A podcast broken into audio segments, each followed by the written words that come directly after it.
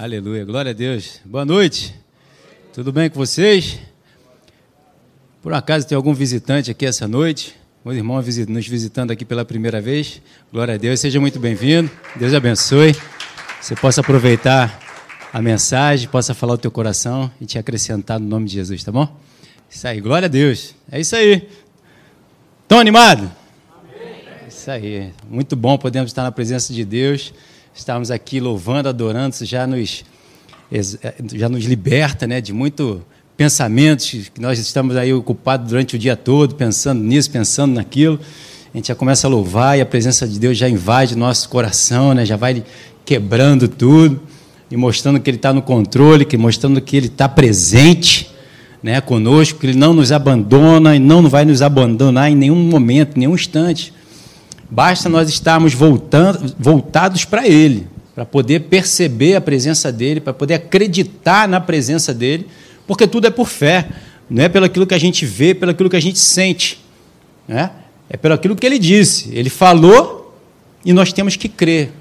O justo de Deus vive por acreditar naquilo que Deus diz. Na quem Ele nos tornou. Ele conta comigo, Ele conta contigo.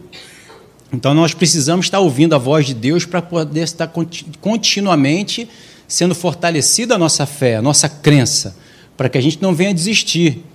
O mundo tem muitas vozes, todas elas têm um sentido. Mas a voz do mundo com esse sentido vem para roubar, matar e destruir a nossa vida. Mas a voz de Deus é como muitas águas, que abafa todas essas vozes. E ela vem para nos dar vida e vida em abundância. Aleluia. Vem para nos mostrar a qualidade de vida que Deus quer nos inserir, as bênçãos com que Deus quer derramar sobre as nossas vidas. E ela depende desse start, da nossa crença, de nós acreditarmos naquilo que Ele fala, naquilo que Ele diz, naquilo que Ele nos instrui, naquilo que Ele traz até mim e até você. Amém? Glória a Deus. Então eu quero trazer isso aí nessa noite para você, assim como Deus falou comigo, trouxe a mim, né? Tornando-se um gigante. Aleluia. Quer se tornar um gigante? Não é estatura, não. Tamanho, 1,80m, 1,50m, não tem nada a ver com isso. Davi era um gigante, ele tinha um metro e meio. e ele destruiu um gigante que se tornou para ele um, um, um, nada, um toco de tição, um pequenininho, porque ele era grande na presença de Deus e que Deus derramou na vida dele, tornou ele grande. Né? Então tem a ver aqui com essa mensagem com lá na frente com Davi. Vamos chegar lá. Mas por enquanto eu quero trazer algo para mim e para você de coisas que a gente não deve fazer para que a gente se torne um gigante. Temos que deixar coisas de lado, temos que deixar de fazer coisas que o povo de Deus também fizeram no passado. E com isso não puderam se tornar um gigante, pelo contrário. As coisas justamente aí um pouco antes de Davi, que é ali a época de Saul, né? As coisas começaram a definhar um pouco para o lado deles. Por quê? Porque tomaram decisões, fizeram escolhas, pediram algo a Deus que não era da vontade de Deus. Coisas que o homem estava querendo, achando que era bom para eles e que levaram eles a não ter o melhor de Deus. E a gente vai ouvir um pouco isso aí, aqui começando em 1 Samuel, capítulo 8, versículo 1. Vai lá, Torna aí esse negócio. Hein? Você conhece a história que é a época em que o povo de Deus estava pedindo um rei para que o governasse, né? Então, 1 Samuel, capítulo 8, versículo 1, acompanha aí comigo, se você tiver, na sua, tiver sua Bíblia, se não, ouve, vai retendo no teu coração. Diz ali, tendo Samuel envelhecido, constituiu a seus filhos por juízes sobre Israel. Versículo 2, o primogênito chamava-se Joel, e o segundo Abias, e foram juízes entre Berseba. Então Samuel já estava idoso, Samuel já estava velho. E ele então constituiu seus filhos para que começasse a julgar né, as causas do seu povo. Os filhos de Samuel, e a gente vai ver também aqui que os filhos de Samuel não entraram pelas mesmas veredas de Samuel, não fizeram da mesma forma como Samuel, se desviaram também do caminho, assim como tinha acontecido infelizmente, com o antecessor de Samuel, Eli. Né? Os filhos de Eli também se desviaram. E ali, com a concessão do pai, o pai passava a mão na cabeça de Eli, o pai não o educava, não disciplinava os seus filhos. Né? Ele julgava a causa das pessoas, mas não julgava a própria causa de dentro de casa. Né? Samuel não, Samuel ainda julgava, mas só que ele não sabia o que estava se passando pela vida dos seus filhos. Mas não é esse ponto aqui que eu quero falar, não. E vou antecipar então para não entrar por caminhos que não é o que eu tenho para dizer hoje para você. Versículo 3. Se me ajudar ali o briguetinho passar. Diz ali: Porém, seus filhos não andaram nos caminhos dele, antes se inclinaram à avareza e aceitaram suborno e perverteram o direito. Então, os filhos de Samuel, eles tinham tudo para dar certo. Tinha um Deus presente, tinha um pai que servia a Deus e que dava o exemplo de como um homem deveria e precisava servir a Deus. De como ele deveria se portar, de como ele deveria se comportar, de como ele deveria buscar a Deus, porque Samuel buscava, Samuel vivia uma vida totalmente dedicada a Deus, desde a sua infância. Né? A sua mãe, você sabe, era estéril e ela fez uma promessa para Eli, para Deus, que se ela fosse é, gerasse um filho, ela entregaria esse filho a Deus para servir na casa de Deus. E isso assim então aconteceu. Deus abençoou, e quando Samuel nasceu, ele ficou alguns anos com a mãe, e depois a mãe entregou ele para Eli. E ali ele cresceu nos caminhos do Senhor. Ele dormia ao lado né, da arca, ele dormia ali, ele vivia no, na tenda com, com Eli, e ele cresceu na presença do Senhor, amando, amando, se dedicando, buscando a Deus de todo o seu coração, com toda a sua alma, com todo o seu entendimento, com toda a sua vida. Uma vida de dedicação, uma vida radical de um homem que quer servir a Deus. E ele foi grande na presença do Senhor. Deus usou muito a vida de Samuel, até mesmo para orientar e falar a Eli o que aconteceria com ele e com seus filhos. E aconteceu. Seus filhos morreram e Eli então também morreu e foi destituído ali, saiu do, do, acabou a obra dele e Samuel então entrou no lugar de Elias, de Eli e começou a julgar o povo, começou a crescer na presença do Senhor então, os filhos de Samuel, eles tinham um exemplo dentro de casa. Então, nós podemos aprender aqui que se nós queremos ser um grande homem de Deus, instruído né, no caminho do Senhor, com sabedoria, com conhecimento, nós precisamos viver uma vida dedicada a Deus, completamente. Não é que nós não podemos e não temos que fazer as coisas naturais. Precisamos trabalhar, precisamos fazer tudo isso, mas a nossa prioridade, o nosso coração, ele tem que estar voltado para as coisas de Deus. A prioridade não é o nosso trabalho. A prioridade é buscar a Deus, buscar o reino de Deus e a sua justiça. É buscar a fonte. É buscar aquele que nos criou, aquele que nos adotou, aquele que, como nós celebramos aqui, que nos curou, que nos resgatou do império das trevas que nos tirou da, do pecado, perdoando nossos pecados, lavou as nossas vestes, nos purificou, nos tornou seu filho, nos tornou o seu povo, nos enxertou na videira verdadeira para que nós pudéssemos agora ser gerado através de nós vida e vida em abundância, frutos. Então, onde nós vamos ter isso, se não na presença de Deus? O trabalho que nós temos e tudo que nós temos hoje foi Deus que nos deu. A porta que nos foi aberta foi Deus que nos entregou. Então por que vamos sair da presença de Deus?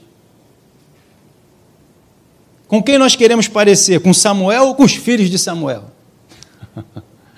É uma escolha nossa, somos nós quem escolhemos.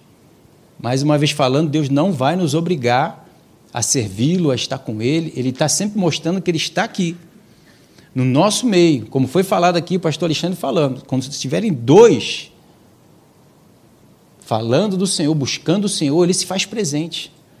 Ele logo se manifesta, ele se intromete, intromete na nossa conversa aqui, que tem tudo a ver com ele, e ele já começa a se revelar e mostrar e nos acrescentar mais e mais. Ele quer ser achado. Por isso ele está aqui no nosso meio. Não sei se você percebeu a presença do Senhor, né, como o pastor Alexandre falou, e muito bem aqui, mostrando que estava tangível, a presença de Deus está aqui no nosso meio. Ele ama isso, ele prepara esse momento de nós estarmos aqui antes de nós chegarmos. Com todo cuidado, com todo carinho, com toda a, dedicação dele de receber o seu povo, a sua igreja, os seus filhos. Não há nenhum pai no mundo Pode pegar o melhor pai do mundo, busca aí, desde Adão até o último que vai nascer, não chega aos pés do Deus, do Pai que nós temos. Não pode nem se comparar. Com tanto cuidado e amor que Ele zela por nós e cuida de nós. Versículo 4, então, diz: Então os anciãos. 4. Agora foi pressa. Aleluia. Que briga é essa? Então os anciãos todos de Israel se congregaram e vieram a Samuel a Ramá. Versículo 5. E lhe disseram: Veja, já estás. Pulou, volta. Vai daí, aposentei esse negócio. Não quero mais saber disso. Fica alguém na seta aí, por favor, indo para frente e indo para trás. Aleluia. Foi o 5 que eu li, nem sei mais, foi o 4? 5. Então vamos ler. 5. Aleluia. E lhe disseram: Veja, está velho, teus filhos não andam pelos teus caminhos. Constitui-nos, pois, agora um rei sobre nós, para que nos governe, como tem todas as nações. O povo, então, de não ver mais os filhos de, de Samuel como um justo juiz, ele então pede para eles um rei.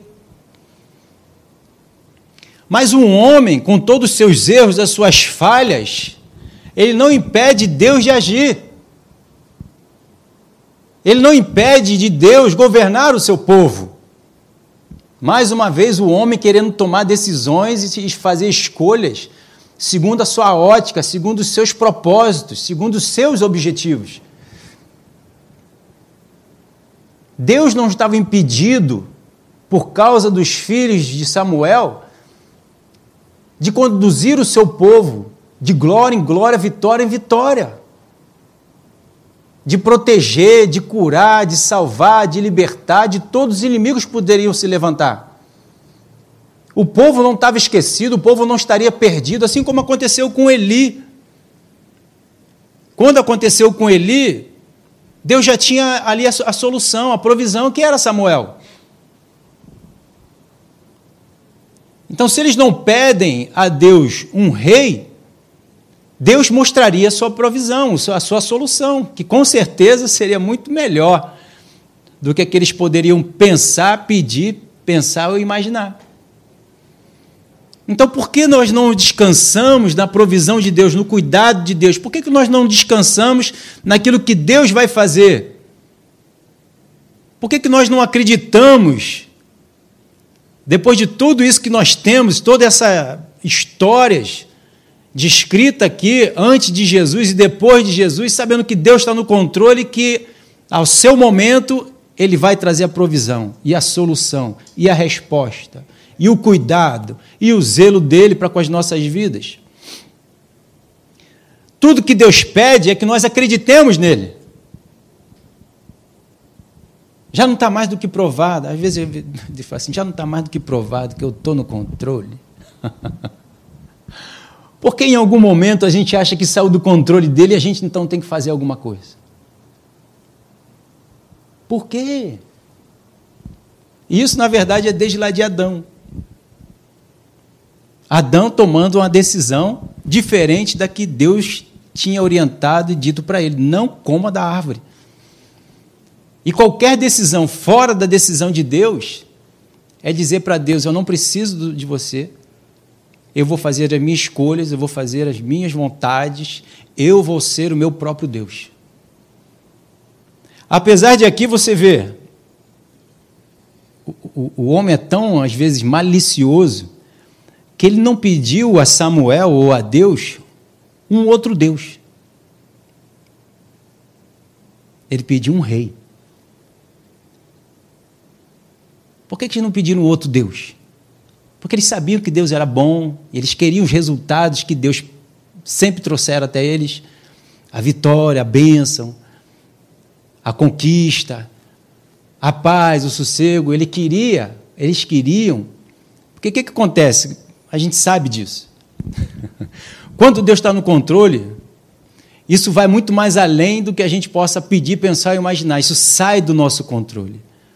Deus no controle, nós não estamos no controle. Estamos a, eu falei com o irmão Sandro ontem, estamos à deriva.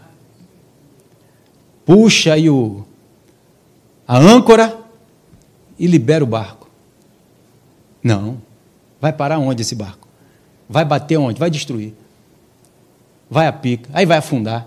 Aí vai acontecer isso, aí vai acontecer aquilo, aí o homem começa a conjecturar. Não, desse jeito eu tenho que arrumar uma solução, uma resposta, eu tenho que parar meu barco em algum lugar, em algum lugar seguro. Qualquer lugar seguro que o homem pensa ou planeja não é seguro. Todo e qualquer lugar que Deus planeja é seguro. Ele é a rocha da nossa salvação. Pode bater os ventos, pode bater as ondas, podem bater o mar, pode se levantar o que for. Está edificado na rocha, não vai cair, não vai afundar. Qualquer outro lugar fora disso é uma estrutura que não tem segurança. Vai afundar, vai cair. E é o mesmo vento. Só que com Deus, Deus no barco, é a segurança. E Deus está no nosso barco, querendo a gente ou não, porque Ele disse que Ele está conosco todos os dias. Então, mesmo que eu não acredite, mesmo que eu não creia, Ele está ali. Ele pode não agir, porque Ele nos respeita. Porque Ele respeita a nossa decisão. É uma escolha nossa. Claro que vamos comer dessa escolha. Mas se nós permitirmos Ele agir, ele vai estar agindo em todo o tempo. Mas eu posso não acreditar, posso não aceitar, então ele está impedido de agir. Como o pastor Alexandre aqui também falou, ele, Jesus não pôde fazer milagres ali onde ele morava, por quê? Por causa da incredulidade.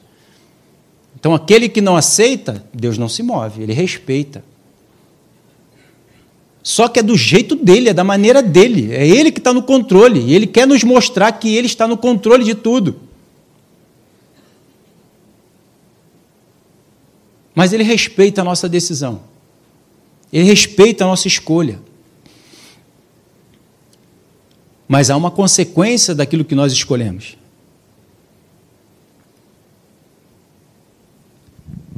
Passei para mim. Já ia eu pegar ali, não vou. Versículo 6. Porém, estas palavras não agradou a Samuel quando disseram, dá-nos um rei para que nos governe. Então Samuel orou ao Senhor. Olha um homem de Deus como é que faz. Se o homem de Deus já está na presença de Deus, ele conhece a Deus. Ele conhece a vontade de Deus. Ele já tem uma ideia de como Deus pensa, de como Deus age. Ele já percebe no espírito dele de que não é de Deus aquela vontade. E quando o homem pede dai-nos um rei, aquilo já bate mal, porque ele está na presença do Senhor. Ele já deve ter pensado, isso vai dar ruim. O que vocês estão pedindo não vai dar certo. E olha o que, que ele faz. Ele vai orar ao Pai. Ele vai orar ao Pai, não, ele não era pai naquela época, mas Deus cuida da gente como um pai. Eles é que não sabiam disso. Mas ele vai orar a Deus. Ele vai orar ao Senhor, ele vai pedir direção. Ele vai dizer: Senhor, o que, que tu acha disso? Atende, não atende, eles estão fazendo, estão pedindo que o Senhor não governe sobre eles mais. Como se Deus tivesse falhado em algum momento com o seu povo. Como se Deus tivesse perdido alguma batalha, alguma guerra como se tivesse faltando alguma coisa para esse povo. O que estava faltando? A única coisa que faltava a eles era o controle. Que nessa situação é bom, porque o homem só faz besteira. O homem natural, hum, hum. A melhor escolha do homem natural é fazer a vontade de Deus. Se você escolhe eu fazermos a vontade de Deus, é a melhor escolha que a gente tem. Para por aí. Não tome nenhuma outra decisão mais. Deixe o restante Deus orientar, mostrar, governar, dizer, falar, e você aceita e vai. Porque é a melhor escolha que a gente vai fazer. É a melhor decisão que a gente tem para decidir. Fazer aquilo que Deus está trazendo aos nossos corações, ministrando aos nossos corações. Deus é bom, a vontade dele é boa, perfeita e agradável. Como Paulo fala, estava lembrando ali de novo. Eu não me vergonho do Evangelho, porque ele é o poder para a salvação, ele é o poder para me salvar. Me salvar de mim mesmo. Me salvar de tomar decisões e escolhas erradas. De querer estar no controle, no governo desse barco que vai cair no abismo. Vai de encontro a uma cachoeira. Mas Deus sabe governar muito bem. Ele, criou, ele é o criador da vida. Tudo está indo dentro do controle dele para alcançar um propósito, um objetivo lá na frente que vai nos manter a salvo. Um lugar seguro. O mundo está se perdendo. Por quê? Porque estão tomando suas próprias decisões, suas próprias escolhas. Onde também nós estávamos, mas nós fomos libertos disso. Porque a natureza que eles têm, nós tínhamos também antes, foi trocada. Agora nós temos a natureza de Deus, para não mais vivermos na natureza que tínhamos antes, natureza humana desse mundo. Então que nós venhamos a viver por essa nat nova natureza, em Cristo, de Cristo, e desfrutar do melhor com o Espírito Santo. Versículo 7. Disse o Senhor a Samuel: Atende a voz do povo. Não é o que eles querem? Em tudo quanto te diz, pois não te rejeitou a ti, mas a mim, para eu não reinar sobre ele. Então, quando a gente faz alguma coisa, a gente não está fazendo contra as pessoas, a gente está fazendo contra Deus. E não só quando é contra um homem de Deus. Quando for com qualquer outra pessoa, porque a gente está, quando a gente faz algo contra alguém, está quebrando princípios de Deus. Não são princípios de homens. Deus falou: quando fazem a um dos meus, desses pequeninos, a mim vocês estão fazendo. Então Deus falou para Samuel: Samuel, fica tranquilo, guarda o teu coração. Eles estão fazendo contra mim, eles estão indo contra mim. Eles não estão me aceitando mais o meu tipo de governo, o meu tipo de orientação, da forma como eu conduzo, da forma como eu quero tratar, da forma como eu quero orientar vocês, o meu povo a minha igreja, né, trazendo para a gente hoje. Então ele diz: atende o povo, faz o que eles querem, deixa eles passarem pelas suas escolhas, para que até que seja mostrado, e a gente vai ver aqui mais à frente, os resultados das suas escolhas. Então ele fala no versículo 8: segundo todas as obras que fez desde o dia em que tirei do Egito até hoje Pois a mim me deixou, e a outros deuses serviu, assim também faz a ti. Agora, pois, né, versículo 9: atende a sua voz, porém, adverte-o solenemente e explica-lhe qual será o direito do rei que houver de reinar sobre eles. E veja o que, que diz em Provérbios 29, no versículo 19. Por que, que Deus permite né, a escolha do homem até mesmo acontecer, porque o servo não se emendará com palavras, porque ainda que entenda, não atenderá. Olha o que diz na Bíblia a mensagem, essa mesma passagem. É preciso mais que conversa, que conversa para manter os trabalhadores na linha. Meras palavras entram por um ouvido e saem pelo outro. Quantos de nós já não falamos com pessoas, tentamos explicar, desenhar, mostrar, dar exemplo, e a pessoa mesmo assim não atende, diz: Eu, eu quero fazer mesmo assim, eu quero testar a minha ideia, o meu plano, o meu propósito, quero botar em prática para ver se realmente dá certo ou não. Isso até para a gente hoje, muitas vezes nós estamos fazendo o que foi erro lá de Adão. E a gente continua replicando os mesmos erros. Só com palavras, mesmo que seja do Senhor, a gente não quer aceitar. A gente quer testar, achando que com a gente vai ser diferente. E a igreja do Senhor também anda nessa forma. E às vezes acha assim: ah, eu já sou do Senhor, agora eu sou mais especial, sou filhinho do papai. Papai vai me atender. E eu vou mostrar para todo mundo: está vendo que Deus é comigo? Contigo não deu certo, mas comigo deu. E não é assim. Deus não faz acepção de pessoa, tanto para abençoar, quanto também para deixar. Se escolhemos fora do Senhor, Ele não vai lá. Ele não vai é, é, te honrar ou cumprir o que você pediu só porque é você ou porque sou eu, porque é um pastor que está pedindo. Ele não vai honrar. Como diz lá em Jeremias, tem pastores falando aquilo que eu não mandei falar. Eles dizem paz, paz, onde não há paz. Pastores. Isso não quer dizer nada. Título não quer dizer nada para Deus.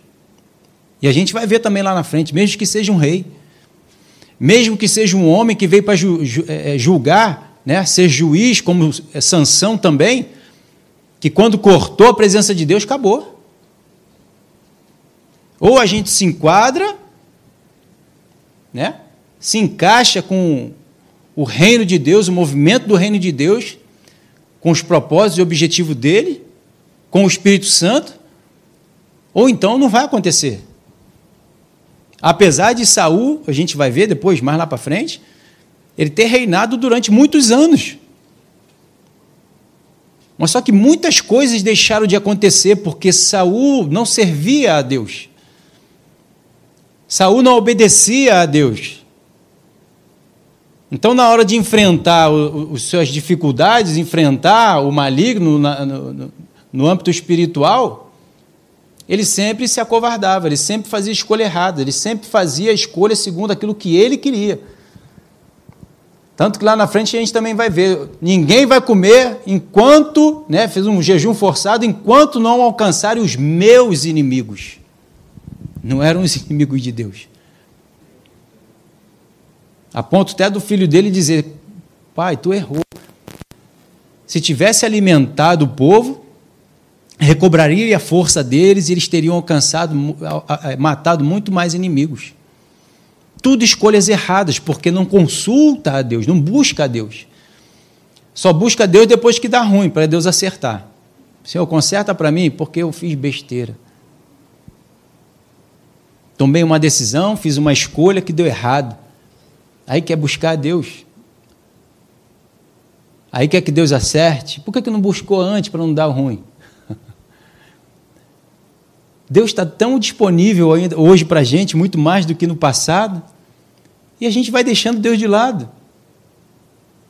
A gente quer se garantir no título de ser filho, na obra da cruz que nos libertou e agora eu posso fazer tudo porque eu sou livre para fazer o que eu quiser. Vai indo, como o pastor ele diz, né, para o outro lado da vala.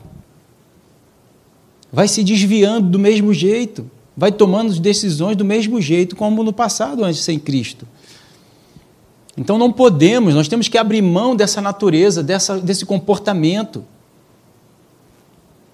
Não podemos continuar errando nos mesmos erros.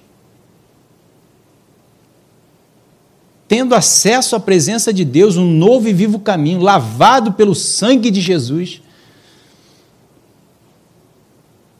para nós entrarmos na presença de Deus e nós estamos deixando isso de lado. mais uma vez trazendo, né? Senhor, vem me abençoando, vem me abençoando.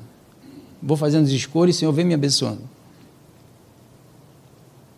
As coisas mudando. E Deus está gritando nesses últimos dias. Não nos últimos dias, dias agora não, nesses últimos tempos. Está gritando: Ei, me ouve, me ouve. Eu estou aqui, ouve a minha voz. Aquele que tem ouvido, ouça o que o Espírito Santo está dizendo à igreja. Ele está nos chamando a atenção para nos preparar para aquilo que ainda está mais à frente. O leão deu um grito aí da pandemia e muitos caíram nessa. Quem dirá naquilo que ainda vai vir mais à frente aí? Que a gente não sabe, mas Deus já sabe. E Ele quer nos preparar nesse relacionamento, nessa intimidade com o Espírito Santo, para a gente entender o que Ele está dizendo. Porque a gente continua tentando fazer coisas que a gente sabe que não dá certo. Não está ali não, mas busca aqui, ó. Estava lendo ontem com o irmão Sandro, aleluia. Que benção, né? Olha o que diz aqui em Marcos capítulo 10. Ele fala aqui acima, do, no versículo 17, sobre o jovem rico. O que devo fazer né, para herdar a vida eterna? E Jesus diz: Tu sabe, não roubará, não adulterará, não, não, não, não. Sabe os mandamentos: não matará, não adulterará, não furtará, não dirás falso testemunho, não defraudará ninguém, honra teu pai e tua mãe. Então ele respondeu: Mestre, tu, tu, tudo isso tenho observado desde a minha juventude. Então, aquilo que cabia a ele, o que ele se dispôs a fazer, ele disse: Tudo isso eu já faço, Senhor. Mas há coisas ainda que está nos pegando, ou está nos impedindo de servir mais, ou de verdadeiramente servir a Deus e não a nossos próprios interesses. E aí é onde a gente já sabe que Jesus vai falar, ó, fitando os olhos, versículo 21, amou e disse: Só uma coisa te falta. Hum, vai lá no âmago, lá onde está pegando a parada lá onde verdadeiramente está dificultando dele servir a Deus da forma como Deus espera, como Deus quer, de interesse de coração, de todo o nosso coração, como a Bíblia fala, que nós temos que servir e adorar a Deus. Então ele disse: Uma coisa te falta, vai, vende tudo que tens, dá aos pobres e terás um tesouro no céu. Então vem e segue-me. Mas aí contrariado, não era da vontade dele fazer isso, não eram os planos e o propósito desse homem, não foi lá verdadeiramente de coração aberto para ouvir o que Deus tinha para dizê-lo, para que verdadeiramente ele alcançasse o reino, fosse salvo e tudo mais, né? aquele combo todo, maravilhoso. E mas Deus conhece o som dos corações e diz: Ele, porém, contraído, contrariado com estas palavras, retirou-se, triste, porque era dono de muitas propriedades pastor falou aquilo que eu não queria. Não gostei dele, não. Gostei dessa igreja, não. Não está falando o que eu quero. Aí sai triste. Pensei que ia chegar lá e ouvir só palavras que ia né, acalentar meu coração, passar a mão na minha cabeça. A gente precisa buscar a Deus para ouvir aquilo que a gente precisa, não aquilo que a gente quer. Porque a gente não sabe se está errando ou se está acertando. Deus sabe, Ele quer nos mostrar, Ele quer nos revelar. Através da Sua palavra, que é lâmpada para os nossos pés e luz para o nosso caminho. Ele quer iluminar os nossos olhos espirituais, não nossos olhos naturais. Aí ele vem falando sobre isso, e lá no 23 ele diz: Então Jesus, olhando ao redor, disse aos seus discípulos: Quão difícil entrarão no reino de Deus os que têm riquezas. E aquilo se fala, gente, pode trazer só para riqueza financeira, não. Tudo aquilo que o homem se vangloria, que ele acha que ele tem, é a riqueza dele. Pode ser o seu ego, pode ser o seu trabalho, pode ser a sua casa, pode ser o seu ministério. Onde está o, o coração dele é a riqueza dele. E ele não quer largar aquilo de jeito nenhum. E às vezes Deus fala, larga isso aí um cadinho, vem cá, está comigo. Não, não posso, porque se eu largar, como é que vai ficar a igreja? Como é que vai ser o, o teclado, como é que não pode faltar o teclado na igreja, não pode faltar a bateria, a guitarra, bonita, hein? Ideca. Gostei. Não posso largar. Não posso deixar isso para fazer de coisa diferente, porque é a minha riqueza, eu não posso largar isso. E Deus está falando, solta isso aí um pouquinho, vai fazer uma outra coisa ali para mim. E a gente não quer largar. E eu costumo dizer que a porta é estreita, não só estreita no sentido de ser apertadinho, mas ela é o, é o teu a, a, tua circu, é, é, silhueta, isso, é a tua silhueta, só entra exatamente você, irmão. Com guitarra, a guitarra já faz uma outra silhueta, não entra. O teclado, a bateria, o ego, tudo isso vai ficar de fora. Não entra, não dá para entrar no reino de Deus com isso. Ele diz então no 24: os discípulos é, estranhar, estran, estranharam estas palavras, mas Jesus insistia em dizer-lhe: Filhos, quão difícil é para os que confiam nas riquezas entrar no reino de Deus. É mais fácil passar um camelo pela funda de uma agulha do que entrar um rico no reino de Deus. Aí eles então ficaram sobremodo maravilhados, dizendo entre si: Então quem poderá ser salvo? Quem poderá entrar? Quem? Aí a resposta maravilhosa de Jesus. Jesus, porém, fitando nele os olhos, disse: Para o homem é impossível. Não há nada que o homem possa fazer, escolher, pensar, analisar, avaliar, tomar decisão, pedir a Deus, que possa fazer com que o homem seja salvo. O homem não consegue. O homem não tem a capacidade de se salvar e de salvar ninguém.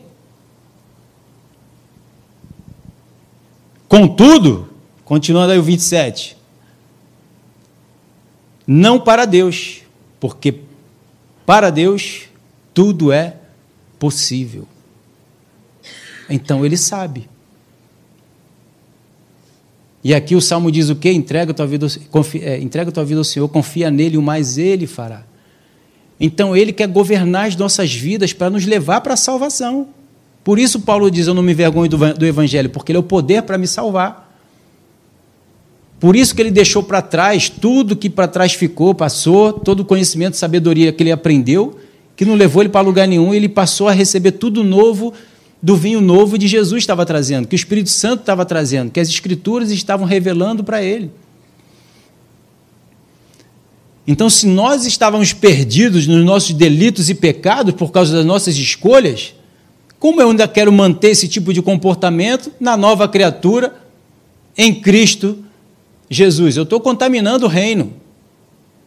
Se eu continuar vivendo dessa forma, eu tenho que abandonar tudo. Fui chamado para viver uma nova vida. Uma nova forma de proceder, uma nova forma de, de ser orientado e de tomar decisões. Mas eu preciso me permitir, eu preciso me lançar no reino de Deus dessa forma. Então, se eu quero me tornar um gigante, se eu quero me tornar grande em estatura diante de Deus, eu preciso deixar ser conduzido por Deus. E uma coisa que Deus falou no meu coração em relação a, a, essa, a esse, essas passagens foi de nós não querermos alguém para nos governar ou para nos ajudar de nós não queremos e não aceitarmos e não buscarmos pessoas para falar ao nosso coração e nos guiar no lugar de Deus.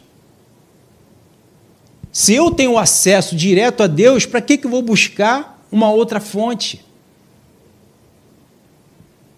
Para que, que eu vou buscar uma dependência de qualquer outra pessoa se eu posso buscar diretamente Deus e ter diretamente ali, direto a fonte ali purinha de Deus falando ao meu coração. Eu posso buscar o pastor Alexandre, ele vai me falar algo que Deus está querendo me mostrar que, que ele não conhece. Ele vai me trazer o entendimento dele. Mas qual é o entendimento que Deus está querendo me trazer? O que, que Deus está querendo trazer de entendimento para mim que eu estou querendo buscar lá no pastor Alexandre, ou no pastor Marcelo, no pastor Hélio. Eu estava lembrando de toda essa minha caminhada, essa minha jornada aí que eu tenho aí 22 anos com o Senhor.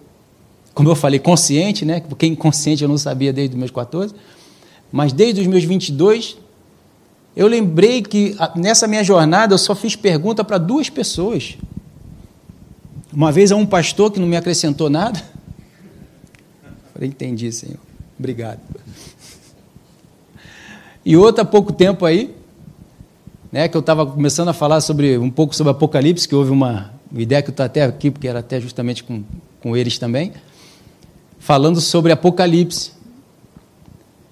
E Deus estava me trazendo a revelação, eu fui buscar se na, na teologia, se era realmente aquilo que eu estava falando, o que estava no meu coração, que era a visão. Aí fui perguntar ao pastor Wesley, é que é Wesley William Wellington ao pastor Wesley. Pastor Wesley, uma visão disso aqui teologicamente falando e tal, tal. Ele, pá, pá, falei, ah, então é a mesma que eu tenho. Então é isso aí, confirmou, obrigado. Porque tudo eu pergunto é para Deus. Eu vou direto no Senhor, Senhor, o que quer dizer isso aqui? O que, qual é a, direção? Qual é a revelação? Qual é o entendimento? O que, que o Senhor tem para dizer nessa situação? Eu sempre busco a Deus e Deus sempre fala. Deus sempre orienta, Deus nunca nega uma explicação, uma orientação, uma direção. Ele pode demorar, ele pode tardar, ele pode estar sondando o nosso coração, mas ele sempre se manifesta. É a chuva seróide e a temporal. Ou ele vem antes, ou ele vem na hora, mas ele vem. É como ele disse lá para o Abacuque: escreve a visão, pode tardar, mas ela vai chegar. Na hora, no momento certo, ela chega. É como Samuel vai falar para Saul mais à frente: ó, aguarda lá sete dias, sétimo dias eu chego. E ele chegou no sétimo dia. Então ele quer essa proximidade com a gente, como aconteceu também com Samuel. Samuel, Samuel. Ele conhecia Samuel através de Eli, foi lá em Eli. Eli, me chamando, estou aqui, o que, que tu quer? Ele falou, vai dormir, rapaz, estou dormindo aqui. Não te chamei, não. Volta lá para dormir. Voltou. Samuel, Samuel. Ele foi lá em Eli de novo. Samuel, e voltou para dormir. Samuel, Samuel, foi lá em Eli de novo, porque ele conhecia Deus através de Eli. E Deus estava querendo falar direto com ele. Ele estava querendo se revelar para Samuel, ele estava querendo que Samuel fosse direto a Deus e não através de um homem. Eli já tinha passado. Então ele precisava trazer coisas novas para alguém novo. Alguém que queria receber um vinho novo, novas revelações, nova direção. Limpar a igreja dele, limpar o seu povo.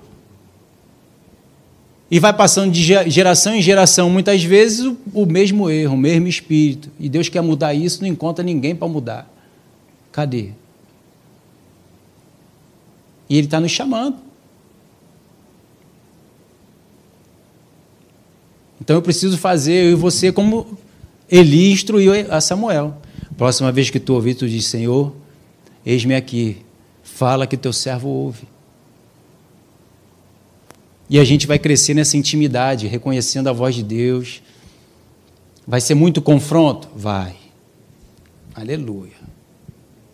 Não estamos livres desse confronto, e vai haver muito, porque ele vai quebrar religiosidades, incredulidades, vai quebrar muita coisa que ele precisa quebrar para poder se revelar da forma certa, para poder fazer com que nós enxerguemos a face dele.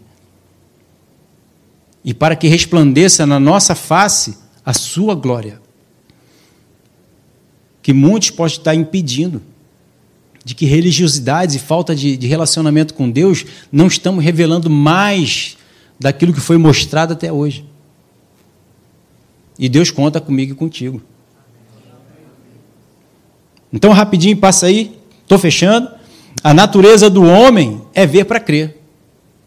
E o testemunho disso aí está lá em João, capítulo 20, no versículo 24. Você conhece. Ora, Tomé, um dos doze, chamado Dídimo, não estava com eles quando veio Jesus. 25. Disseram-lhe então: os outros discípulos, vimos o Senhor, mas ele respondeu: Se eu não vir nas suas mãos o sinal dos cravos, e ali não puser a mão no seu lado, de modo algum acreditarei. Versículo 26. Passado então oito dias, estavam outra vez ali reunidos com seus discípulos, e Tomé com ele. E estando as portas trancadas, Jesus pôs-se no meio, no meio e disse-lhes: Pai seja convosco. Versículo 27. E logo disse Tomé: Põe aqui, disse a Tomé, né? Jesus dizendo para Tomé: põe aqui o dedo e vê as minhas mãos. Chega também a mão e põe-na no meu lado. Não seja incrédulo, mas crente. Então, no versículo 28, respondeu-lhe Tomé: Senhor meu e Deus meu. Aí diz: Senhor meu e Deus meu. E no versículo 29, rei aí, não mudei. Disse-lhe Jesus: Porque me viste, creste. Bem-aventurados que não viram e creram. Eu não posso ver o Deus de, do pastor Alexandre. Eu quero ver o meu Deus. Eu não posso ver o Deus do pastor Hélio. Eu quero ver o meu Deus. Eu não quero ver o, o, o Deus de Paulo. Eu não quero ver o Deus de Pedro. Eu quero ver o meu Deus. Que você encontre com seu Deus. É o mesmo. Mas o meu Deus, ele só consigo enxergar ao ponto da minha fé, do meu relacionamento com Ele. E eu quero me relacionar com Ele a ponto de ver o que nunca ninguém viu. Que isso, pastor? Está falando de heresia? Paulo foi levado ao terceiro céu e viu coisas que ele disse: Eu não posso nem falar, são palavras inefáveis. Não posso dizer. Ficou para ele, não revelou, não está escrito. João foi levado aos céus também e viu coisas maravilhosas. Ali ele descreveu, mas viu coisas grandiosas e maravilhosas. Eu também quero. Mas é impossível, isso foi só para os discípulos daquela época. Não. O Senhor mesmo ontem, hoje e eternamente. Sempre há de ser. E ele não faz acepção de pessoas. Se ele mostrou para eles, ele está chamando mais gente que queira conhecer e saber mais de Deus. Amém? Vamos ficar de pé. Uma outra oportunidade, a gente continua. Aleluia! Então busque a Deus. Não se apoie em ninguém. Não busque em ninguém o Deus que está dentro de você. Não diga Deus está aqui, Deus está lá, e você então vai lá para ver aquele Deus que alguém quis te mostrar. Busque diretamente o Deus que está dentro de você, está contigo em todo o tempo, está conosco todos os dias, habitando em mim, habitando em você, é o mesmo Deus. Qual é a diferença? É porque eu estou me relacionando com ele, você não está. Você está se relacionando com a igreja, com o pastor, mas não está buscando Deus, não está buscando o Espírito Santo, não está buscando, deixando e permitindo a unção que está sobre nós nos revelar todas as coisas. Mas então eu não posso, não, deve, para testificar, para confirmar, para buscarmos o mesmo Deus, irmos juntos ajudarmos uns aos outros. Você falar da revelação que tu tem daí, eu falar da revelação que tem de cá. Você receber e confirmar da revelação que está sendo ministrado do lado de cá. E a gente então vai se ajudando. Se unindo cada vez mais e ajudando, dar mais um passo à frente, mais um passo à frente, mais um passo à frente. Então traz o teu Deus para cá traz um pouco a tua revelação e compartilha. Por isso a necessidade de nós estarmos congregando, nós estarmos juntos, para que a gente possa estar edificando uns aos outros. Você edifica com o que você tem, com aquilo que eu tenho. Vamos fazer uma, uma festa americana, como era? Cada um trazia um salgadinho, né? Hi-fi, aleluia. Vamos fazer uma festa com Deus. Traz o que tu tem aí, que junta com o meu que eu tenho aqui. Tu traz com o teu, traz o teu, traz o teu, e a gente vai juntar aqui e vamos edificar o corpo para revelar a estatura de um varão perfeito, coisa que a gente não vai conseguir, mas um pouco do teu, com aquilo que eu tenho, com aquilo que ele tem, com aquilo que você tem, nós vamos edificando o corpo. Me alimenta, eu te alimento.